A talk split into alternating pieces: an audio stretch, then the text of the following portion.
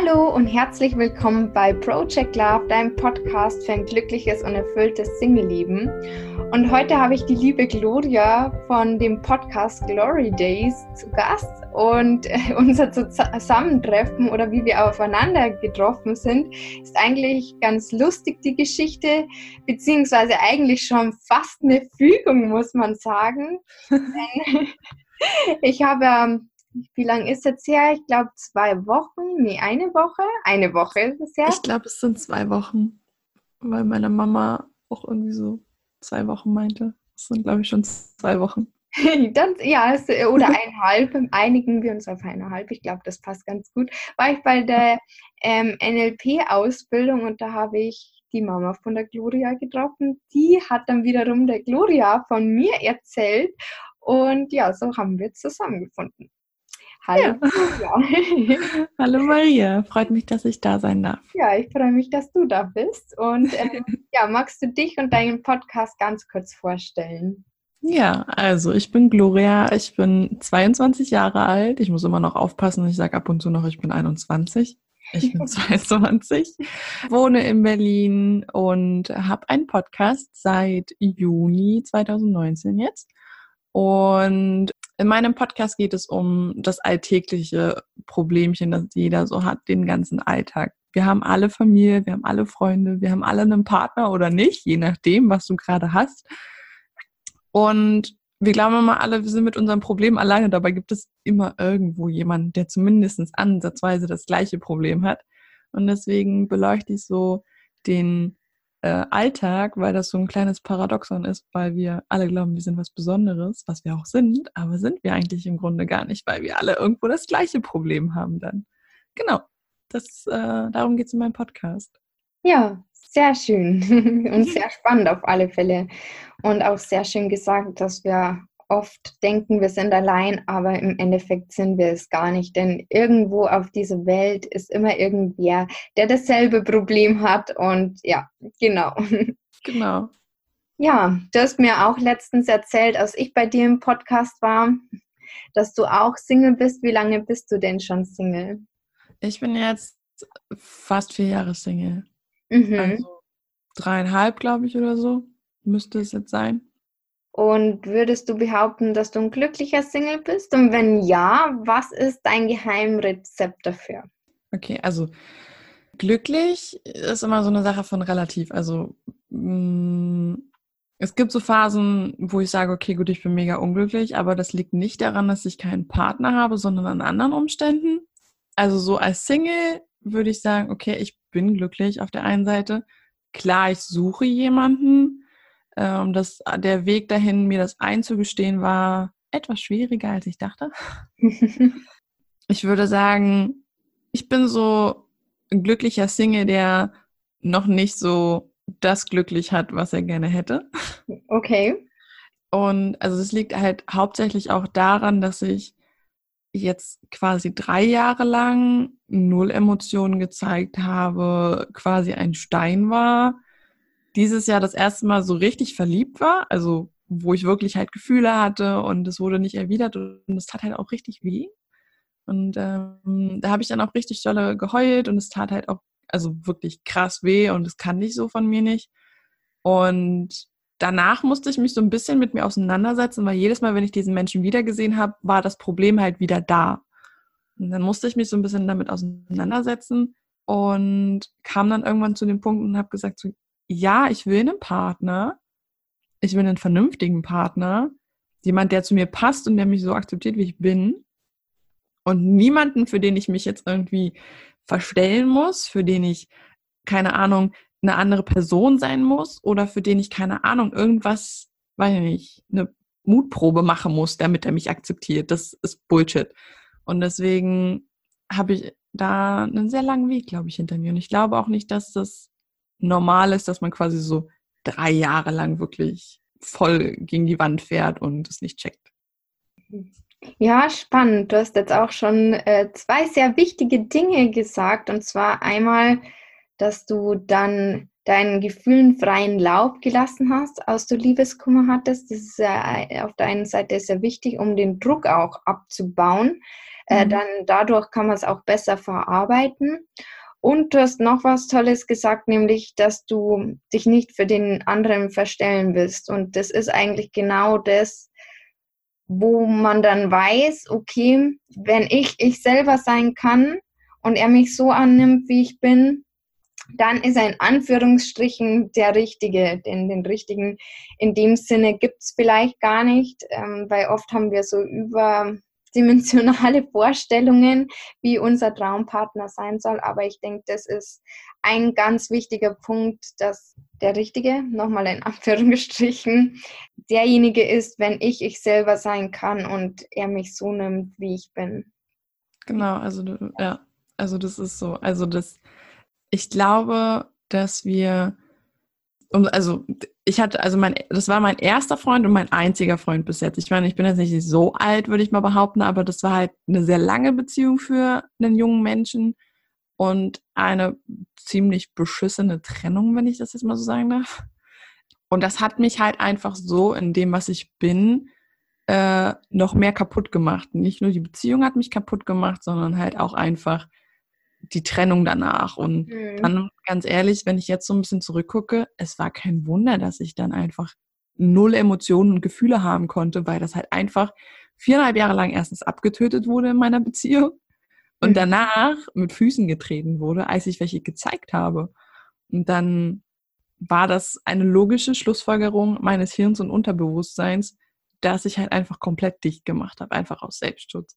Ja. Und dann kam eben jemand und hat das quasi so teilweise abgebaut und ich habe mich geöffnet und haut mir da halt wieder so ein Eispickel rein und denkt sich so, ja, läuft bei dir Mädchen. Und das ist halt, ich glaube, junge Menschen müssen lernen, nicht diese Wände aufzubauen. Ja. Weil diese Wand hat, glaube ich, mehr kaputt gemacht, als sie mir geholfen hat.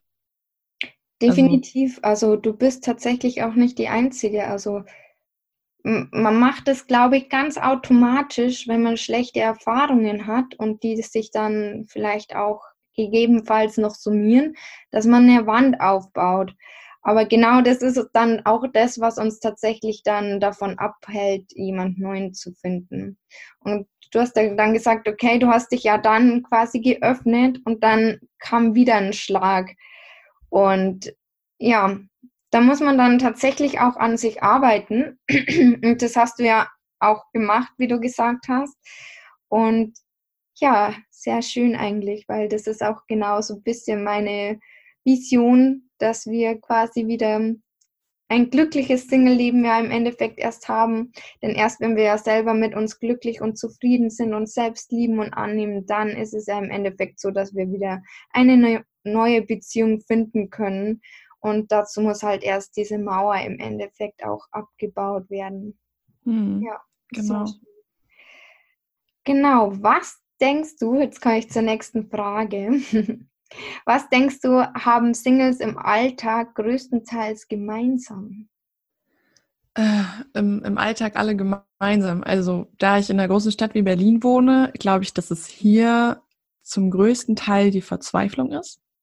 Mhm dass alle aus Verzweiflung irgendwelche Apps benutzen und durch Oberflächlichkeit sich irgendwelche Links-Rechts-Swipes gönnen, quasi. Ähm, damit kurzfristig ihr, ihr Mangeldenken befriedigen und dann noch schlimmer in dieses Mangeldenken reinfallen, weil dieses links-rechts und oberflächlich, äh, der, der gefällt mir und der gefällt mir, mh, mm, bringt dich im Grunde nicht weiter, ich glaube, das ist so in der Gesellschaft gerade so die Verzweiflung, das Alleine sein, dass man Angst hat, alleine zu sein. Aber auch ähm, die Freiheit, also diese, diese Möglichkeiten, sich auszuprobieren. Ähm, ich meine, ich bin jetzt drei Jahre lang Single, was ich alles ausprobiert habe, sei es jetzt an Dateformen, an Partnerformen, an Beziehungsformen und ähnlichem, das ist der Wahnsinn. Also du hast als Single unglaublich viele Freiheiten, die du dir wahrscheinlich, egal in welcher Beziehungsform, nicht ausmalen kannst. Ja. Das ist, das sind so die zwei Sachen, die ich denke, die hat ein Single im Alltag gemeinsam. Auf der einen Seite die Verzweiflung, dass er sagt, okay, ich habe keinen Bock, alleine zu sein. Und auf der anderen Seite eben diese Freiheit zu sagen, ich kann tun und lassen, was ich will. Ich meine, das sollte man sowieso, aber es ist halt trotzdem als Single nochmal einfacher zu sagen, okay, gut, ich gehe jetzt, keine Ahnung, auf eine Swinger-Party, als wenn man in einer Beziehung ist und sagt so, ja, Schatz, ich gehe jetzt auf eine Swinger-Party, ciao. Ich komme dann in drei Stunden wieder und der Partner dann da steht und denkt sich so, what the fuck? also, wo ich glaube, die, die haben so alle Singles irgendwo gemeinsam. Ja, spannend, ja. Das könnte durchaus sein, dass das äh, durchaus so ist. Vielleicht hat sich der ein oder andere äh, Hörer jetzt auch wiedergefunden. Wer weiß. Und äh, tatsächlich hast du mir gerade äh, eine Steilvorlage so ein bisschen für die nächste Frage gegeben. Denn ähm, es ist tatsächlich so, wir haben ja nach dem Interview, als ich bei dir im Podcast war, noch ein bisschen gequatscht. Mhm. Und da hast du mir ja so das ein oder andere ja erzählt. Und ja, was ist das Verrückteste, was du äh, in deinem Single-Leben so erlebt hast? Puh, äh, ich du hast schon ziemlich viel ausprobiert. ja, ich habe schon ziemlich viel ausprobiert. Also abgesehen davon, dass ich angefangen habe, also ich kam aus einer Beziehung, also bin nach Berlin gezogen und dann kommst du von einem kleinen, von einer Kleinstadt in eine Großstadt wie Berlin und hast erstmal einen Kulturschock war es mhm. erstmal völlig ein Kulturschock. Weil in der Kleinstadt, du kennst gefühlt jeden und dann kommst du nach Berlin, Kulturschock. Nobody knows you, du hast keine Ahnung, was da abgeht und dann lernst du halt Leute kennen und das Erste, was du halt quasi machst, ist dir eine Dating-App runterzuladen. Weil du bist gefrustet, du möchtest einen Freund haben, du möchtest es deinem Ex-Freund vielleicht noch heimzahlen und du willst was ausprobieren und neue Leute kennenlernen in Berlin. Also Dating-App läuft. So, und da habe ich äh, damals eben kennengelernt und so habe ich das Modell Freundschaft Plus kennengelernt. Mhm. Was eine Weile lang gut lief, wo ich mich dann aber gefragt habe, wer zieht das über ein Jahr durch? Das, das ist also nicht nur für die Frau, würde ich mal sagen, psychische Belastung, sondern auch für den Kerl. Das sind so die, die Sachen, die man halt kennenlernt. Du, du meinst jetzt, weil früher oder später bei dem einen oder anderen Gefühle entstehen, das auch und weil ich, glaube ich, der Meinung bin, dass dieses Modell nicht, nicht für ewig funktionieren kann. Mhm. Also entweder man macht eine offene Beziehung draus und sagt, okay, gut, wir sind zusammen, wir haben Gefühle füreinander, wir stehen zueinander und ist okay. Aber ich glaube, dass Freundschaft plus wirklich was kurzweilig ist und vielleicht zwei, drei Monate funktionieren kann. Dann, was habe ich noch? Also ich habe viel ausprobiert. Ich war irgendwann auf zwei Swinger-Partys Mhm. Äh, das habe ich auch meiner Mutter erzählt und meine Mutter ist fast vom Glauben abgefallen. Das fand ich ziemlich lustig. Sie so, wie, was? Und viele Leute stellen sich das dann halt eben so vor, so dieses Klischee, alte, eklige Männer und dann gehen Ehepaare hin, die nicht miteinander zufrieden sind und so und da wird getauscht untereinander. Und so eklig ist es dann nicht. Also da muss man echt ins Fettnäpfchen treten, um da so eine Party abzugreifen in Berlin ist es, glaube ich, so ein bisschen Standard, dass man solche Partys hat und so und das ist auch völlig okay. Was man da dann für Leute kennenlernt, von, also ich meine, wie gesagt, es ist immer noch Berlin von Koksnasen bis hin äh, zu völlig normalen Studenten oder so, ist alles dabei, wo du dich dann fragst, so, äh, okay, danke und nein. Aber halt auch einfach Touristen, die dann da sind ähm, das war so eine Erfahrung, wo ich sage, okay, gut, die war ziemlich schräg. Ich habe äh, bei der einen Party getanzt und mir hat so, das waren Franzosen, die haben mir unabsichtlich den Ellenbogen auf den Kopf gehauen während des Tanzen. Das war so, keine Ahnung, die haben den Arm so gehoben und mir voll den Ellenbogen an den Kopf oh. gehoben. Und es tat auch ziemlich weh und so und es war aber nicht schlimm. Und auf einmal war da so eine kleine Französin und die war schon gefühlt halb nackt, also die hatte schon nichts mehr angefühlt. Und auf einmal springt die mich an und knutscht mich ab und ich so, okay. Ach, krass. Okay, alles okay. Und ich habe mir versucht, irgendwie klarzumachen, dass alles in Ordnung ist. Und die hat sich tausendmal entschuldigt. Das war ziemlich schräg. Und ähm, auch äh, die Erfahrung, dass Menschen dich hier auf der Straße nicht ansprechen, also so, dass es wirklich halt so ein komisches Angucken ist, aber nicht hingehen und fragen, hey, hättest du Bock auf einen Kaffee oder so. Mhm. Ich lebe jetzt seit fast vier Jahren hier und ich wurde einmal angesprochen, ob ich Bock habe auf ein Date von einem Kino. Da habe ich auf ein Date gewartet. Das war ziemlich lustig. und ich selbst habe zwei Menschen angesprochen. Der erste hatte eine Freundin und der zweite war ein Neonazi. Oh, okay. und es war halt einfach so, okay, jedem das seine und es ist auch völlig okay, dass er solche Ansichten hat und so, aber das waren halt einfach völlige Griffe ins Klo.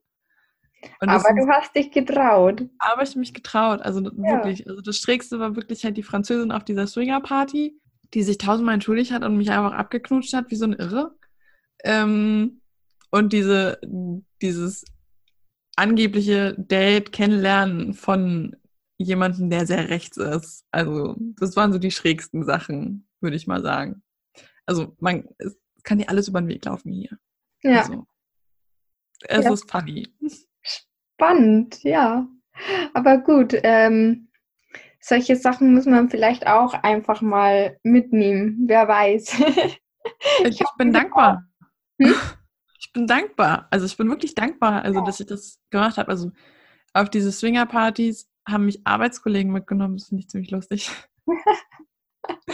also die waren halt sehr offen und die waren halt ein Paar und die sind halt mit mir da hingegangen. Die so, ja, du bist noch jung, komm doch einfach mit. Und dann habe ich mir das halt einfach angeguckt. Und ich war früher im Vergleich zu jetzt äh, in diesem Thema unglaublich verklemmt.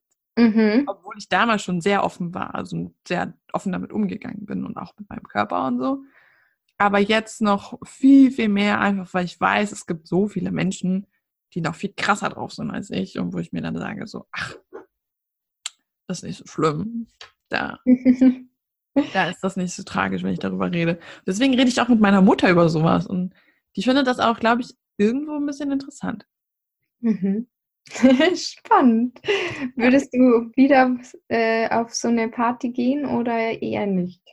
Mm, mit den richtigen Menschen. Also alleine, nein.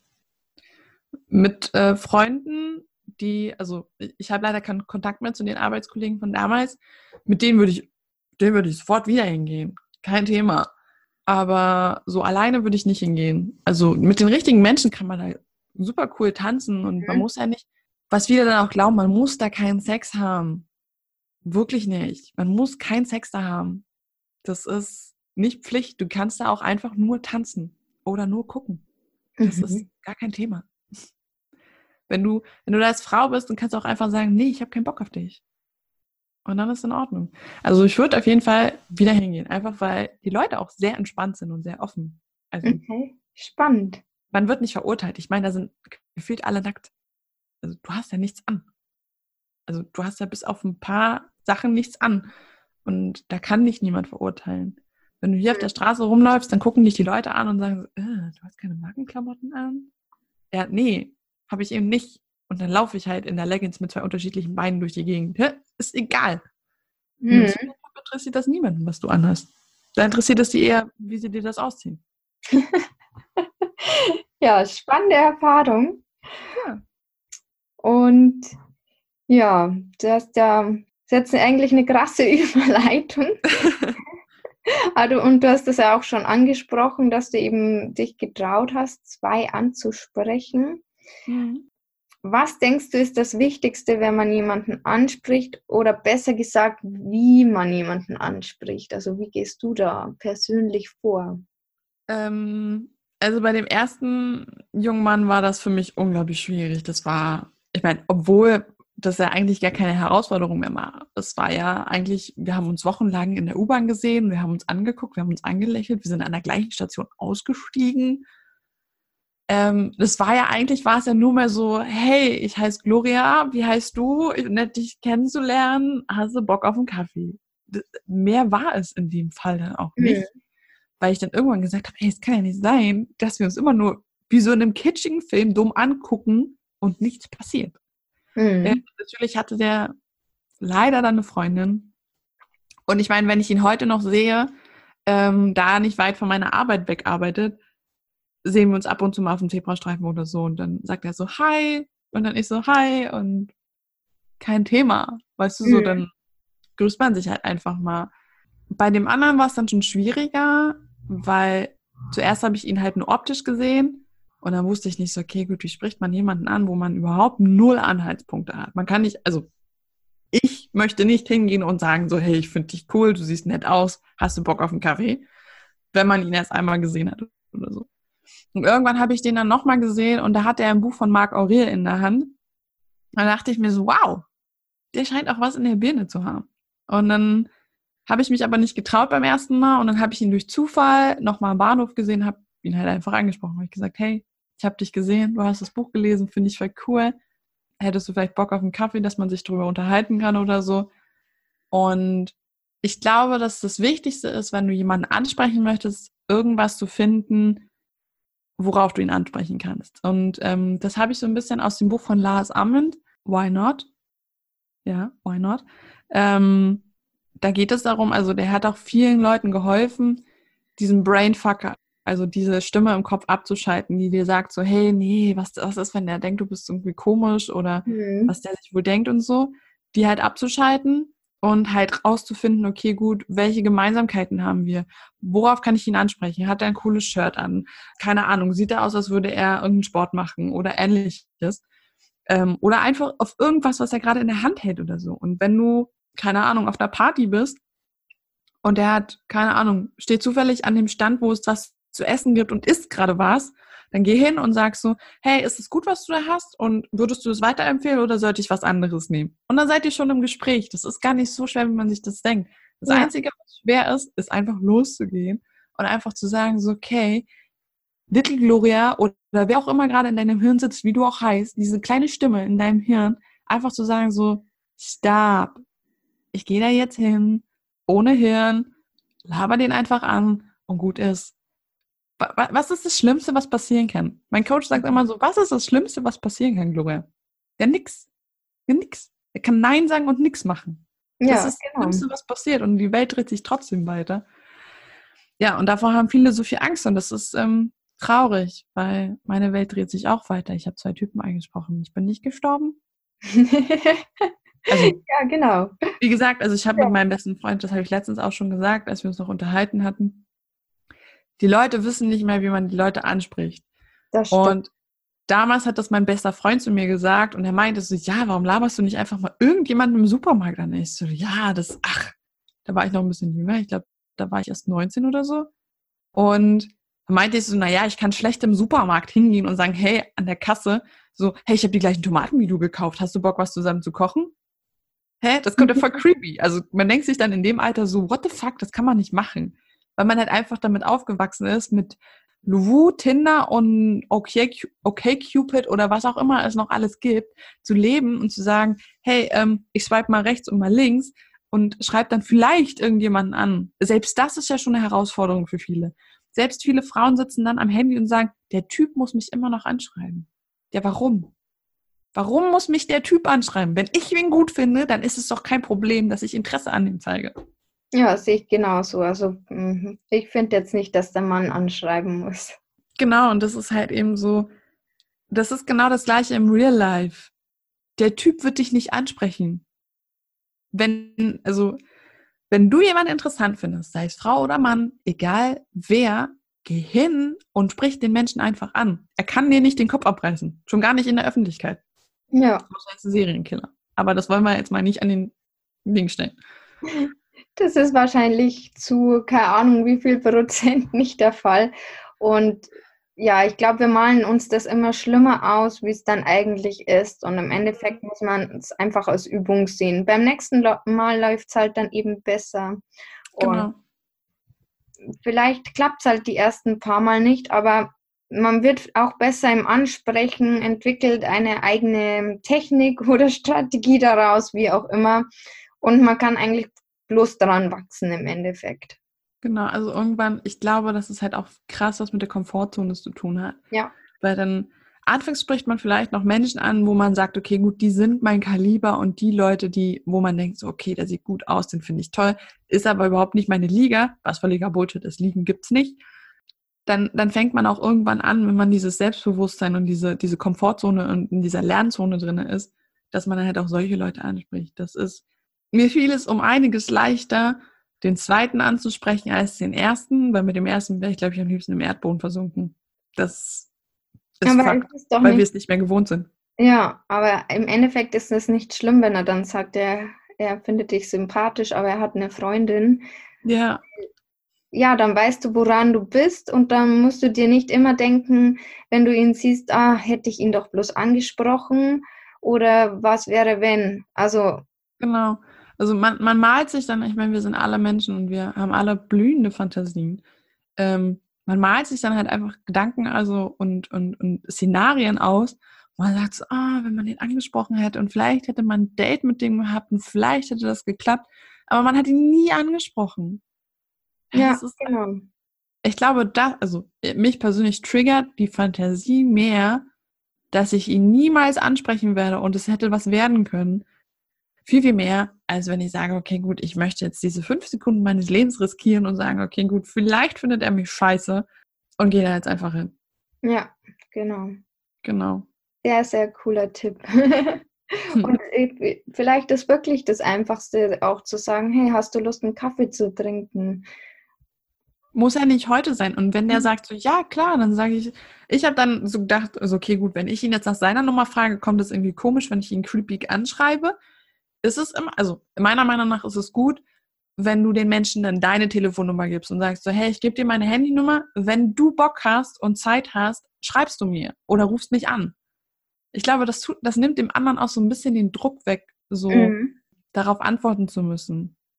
Und ähm, das, das merkt man halt auch, wenn Leute zum Beispiel so schon ein bisschen zurückhaltend sind und nicht wissen, wohin mit sich, dann das war bei dem zweiten so, der wusste, glaube ich, nicht genau, wie er mir jetzt antworten soll.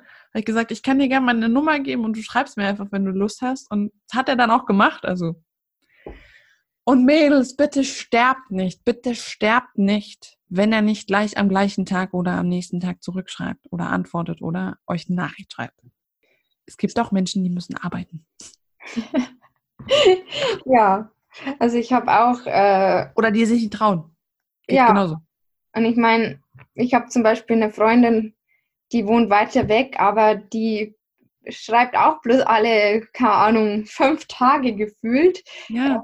Ja, mein Gott, dann ist es so. Also es gibt, sind die Leute, es gibt die, die gleich zurückschreiben oder mhm. relativ schnell, aber es gibt auch die, die etwas länger brauchen und dann ist das auch völlig okay. Ja. Ja, okay. Ja, das ist doch äh, wunderbar.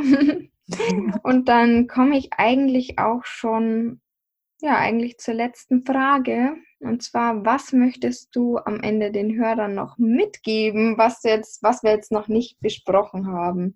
Irgendwas vielleicht aus deiner Erfahrung heraus oder aus deinen Interviews, die du jetzt in deinem Podcast so geführt hast oder ja.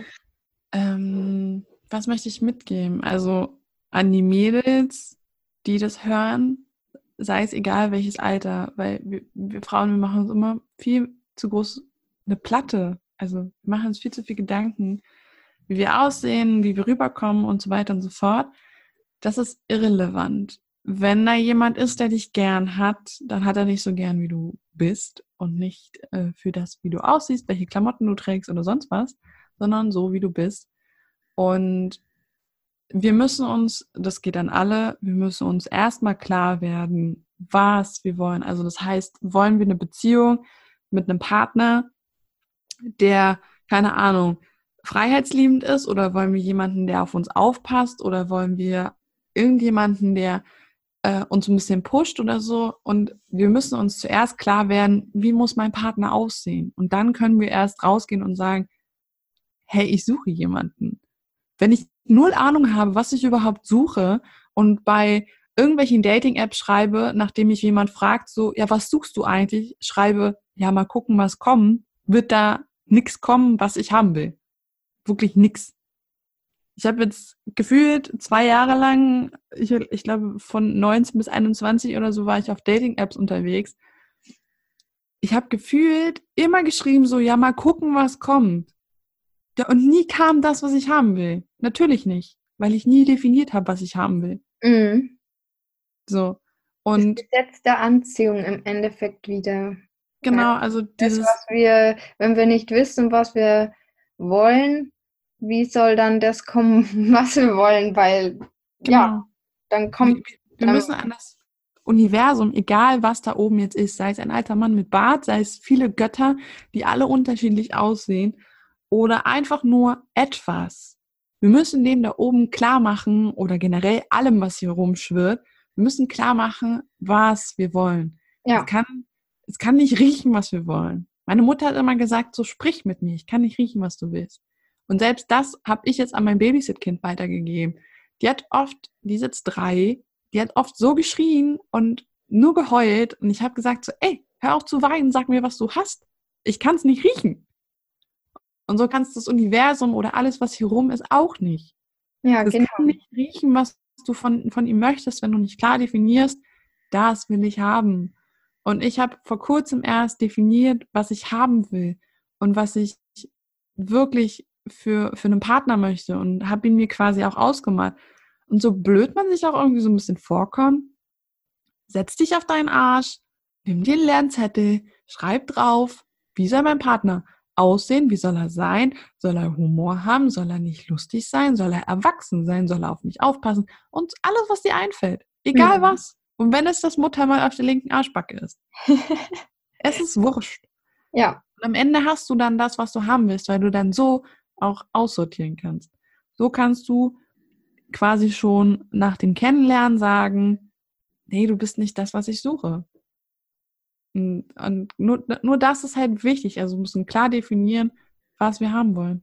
Ja, wobei ich immer denke, man sollte auch noch ein bisschen Spielraum lassen. Ja, klar, um genau. Gottes Willen, das mit dem ja. Muttermal war jetzt mehr ein Witz, aber ja, ja, das schon. Es ist halt, Bloß es für die, halt dieses, Hörer. Genau, ja. Okay, gut, die Hörer kennen mich nicht, deswegen da habe ich jetzt zu weit vorgegriffen. Ich meine nicht alles ernst, was ich sage. Also wenn man, das merkt man schon, wenn ich Witze mache. Hoffe ich. Ja, dazu vielleicht noch ein kleiner Zusatz, äh, weil ich das ganz schön finde. Ich schiebe es tatsächlich jetzt schon ewig vor mich hin weil ich immer irgendwelche anderen Sachen äh, mache. Ich möchte es aber eigentlich schon seit ja, zwei, drei Monaten eigentlich schon fast machen, und zwar ein Vision Board. Und mhm. genau sowas auch festzulegen. Alle, die nicht wissen, was ein Vision Board ist, ist sowas wie eine Collage im Endeffekt. Früher ist man hergegangen und hat äh, einfach mal so Zeitschriften durchgeblättert und alles, was man gedacht hat, dass man gut findet, schneidet man auf und klebt auf dieses Vision Board und macht draußen eine Collage. Heutzutage geht es ja ein bisschen leichter und man kann im Internet recherchieren, kann sich das, keine Ahnung, in irgendeinem Programm zusammenbasteln und dann ausdrucken oder auch äh, digital anschauen. Und da ist, glaube ich, noch wichtig, dass man das sich täglich visualisiert, weil so zieht man quasi auch das wieder in sein Leben. Denn das Tolle ist, im Endeffekt, unser Gehirn weiß ja nicht, was Realität ist und was nur in unseren Gedanken passiert. Das kann das nicht unterscheiden. Und wenn wir das quasi täglich visualisieren, dann denkt das Gehirn, das ist vielleicht schon passiert oder ist schon passiert und dann ziehen wir es leichter in unser Leben. Mhm. ja. Hast du auch ein Vision Board gemacht? Nein, ich habe kein Vision Board gemacht, aber ich habe ein wunderschönes Heft, äh, wo ich sowas immer reinschreibe und es ändert sich bei mir auch immer. Mhm. Also mein, meine Ansicht von einem Partner ändert sich ab und zu auch einfach. Ja, sage, gut, ist auch in Ordnung. Ist jetzt einfach nicht mehr das, was ich mir wünsche. Aber ich bin jemand, der sowas gerne ähm, in Meditation macht. Also mhm. Also visualisiere das dann halt in Meditation da ich abends meditiere, penne ich dabei meistens ein und dann arbeitet das Unterbewusstsein halt für mich weiter. Und das ist halt die einfachste Variante für mich, weil ich in solchen Sachen ziemlich faul bin. Also mir dann sowas aufzuhängen und mir da Bilder rauszusuchen. Hm, da bin ich ein bisschen faul, aber ich weiß halt ungefähr, wie es halt aussehen sollte für mich und habe da halt auch eine Vorstellung und sortiere dann halt dementsprechend noch aus. Also ja. der, der da nicht reinpasst, adieu. Ja, ich glaube, wichtig ist bloß, wie du das halt machst, dass man es sich vielleicht einmal grob aufschreibt, mhm. damit man das ungefähr weiß und das er auch in seiner Vorstellung da machen kann. Tatsächlich äh, mache ich das auch, also dass ich es in der Vorstellung mache. Aber halt noch sehr unregelmäßig und mhm. die Regelmäßigkeit macht es im Endeffekt.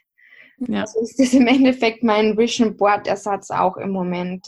Das es ist jetzt nicht direkt eine Meditation, aber dass ich es mir einfach am Abend versuche immer kurz vorzustellen. Ja. ja, also das hilft eigentlich schon unglaublich. Und es ist, es ist, geht mehr ins Hirn über und ins Unterbewusstsein, wenn du es wirklich per Hand aufschreibst und nicht auf dem Handy oder genau. auf dem. PC.